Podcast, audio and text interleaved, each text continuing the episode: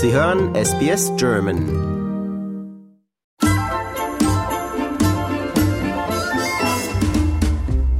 Die Weihnachtszeit ist voll von Bräuchen und Traditionen. Etliche davon schaffen wir in den eigenen vier Wänden, im engsten Kreis. Beispielsweise, wann die Familie den Weihnachtsbaum holen oder schlagen geht, wann wird dieser überhaupt geschmückt, backt die Familie gemeinsam Plätzchen oder gibt es das Zusammenkommen mit Freunden zum Adventskranzbinden zum Beispiel. Wir Menschen sind nun einmal Gewohnheitstiere, wie man so schön sagt, und dementsprechend haben sich etliche Traditionen über Jahrzehnte oder Jahrhunderte etabliert, ohne die so mancher nicht auskommen möchte auf dem Weg zum heiligen Abend. Ich habe mich etwas umgeschaut nach bekannten und weniger bekannten Bräuchen auf dem europäischen Festland.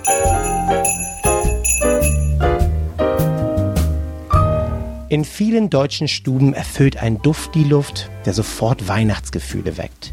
Verantwortlich dafür sind kleine hölzerne Figuren, bekannt als Räuchermännchen, in denen Räucherkerzen glimmen und deren Rauch aus dem kleinen Mund oder der Nase der Figur dann qualmt. Ihr Ursprung liegt im Erzgebirge in Sachsen. Die Region hat eine große Handwerkstradition und die Räuchermännchen lassen sich bis in die Anfangszeit des über Jahrhunderte betriebenen Bergbaus zurückverfolgen. Sie werden traditionell in Handarbeit geschnitzt und in allen möglichen Formen und Motiven. Da die Arbeit der Bergbauleute unter Tage sehr gefährlich war, sollten die Räuchermännchen sie schützen und Segen bringen. Dieser Brauch etablierte sich als wichtiger Teil der erzgebirgischen Volkskunst und verbreitete sich in weite Teile Deutschlands.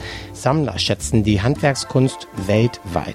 Die Holzfiguren werden vor allem im Erzgebirge oft gehütet und von Generationen zu Generationen weitergereicht.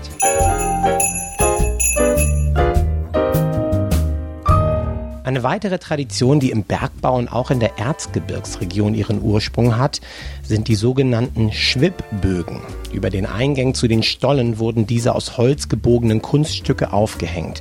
Auf ihnen waren Kerzenhalter angebracht und in das Holz wurden Dorfszenen oder Berglandschaften eingearbeitet.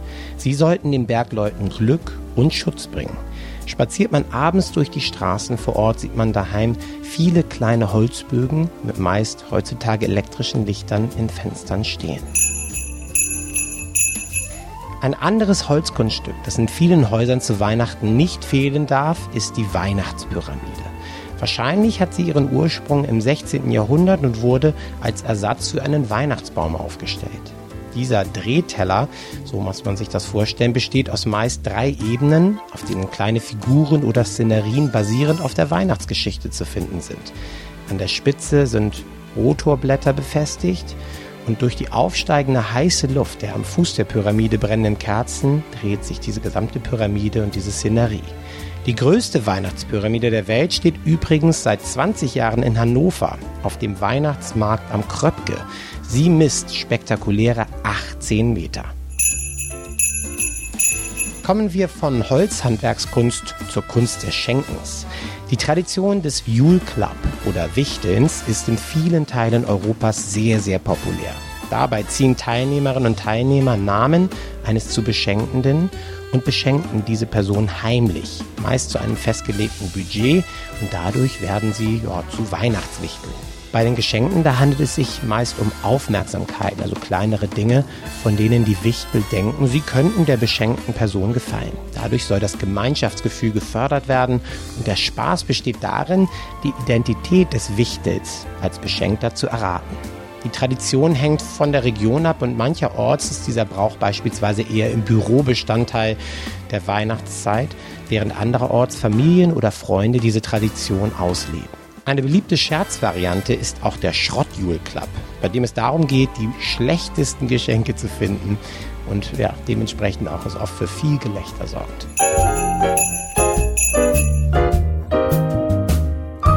Der Adventskalender ist weltweit bekannt und vor allem bei Kindern beliebt. Es gibt ihn in allen möglichen Varianten.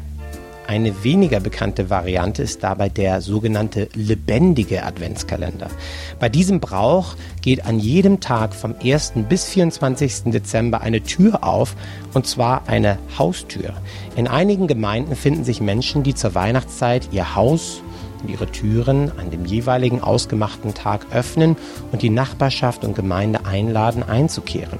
Die Fenster und Häuser sind schön geschmückt und abends kommen täglich Teilnehmer zusammen vor dem jeweiligen Haus. Es kann Gedichte, Vorführungen oder einfach auch Gespräche geben und dazu reichen einige Gastgeber Weihnachtsspezialitäten. Wenn da nicht Weihnachtsstimmung aufkommt, dann weiß ich auch nicht. In ländlichen Regionen Europas, vor allem Skandinavien und Deutschland, da gehören zur Weihnachtszeit auch Strohsterne. Diese Tradition hat ihren Anfang im 19. Jahrhundert. Stroh war vor allem nach der Ernte viel verfügbar und da es formbar und leicht zu flechten war, haben Menschen begonnen, die traditionellen Sterne zu basteln. Gerade in den weniger wohlhabenden ländlichen Regionen war dies ein beliebtes Mittel, um trotzdem Weihnachtsdekoration herstellen zu können. Über die Jahre haben sich die Techniken und auch die Muster weiterentwickelt, aber bis heute sind die Sterne und andere Figuren wichtiger Teil der Weihnachtstradition.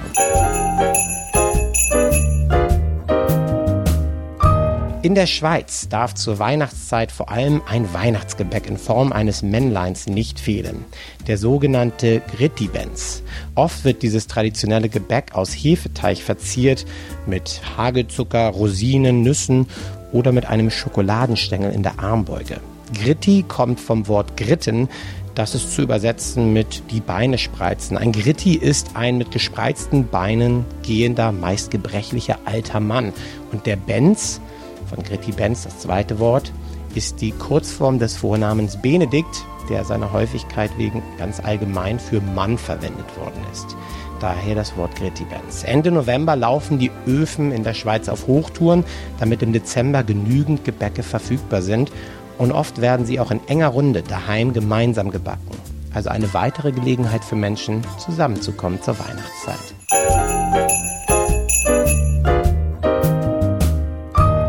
Zum Abschluss noch ein paar etwas andere Traditionen aus Europa.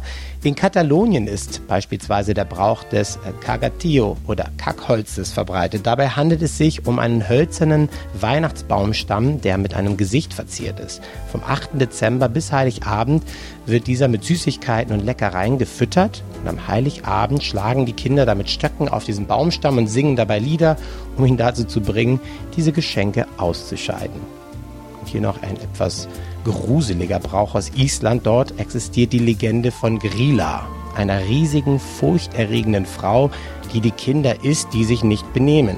Ihre 13 Söhne, die Jolas Weiner, Weihnachtsgesellen, die spielen Streiche und legen den Kindern kleine Geschenke oder Kartoffeln in die Schuhe. Tja, liebe Hörerinnen und Hörer, ich weiß nicht, welche Bräuche und Traditionen Sie zu Hause in Ihrer Familie leben oder von zu Hause noch kennen. Aber eins ist klar, an Tradition fehlt es zu Weihnachten wirklich nicht. Und es ist ja auch schön, damit man so richtig in Weihnachtsstimmung kommt.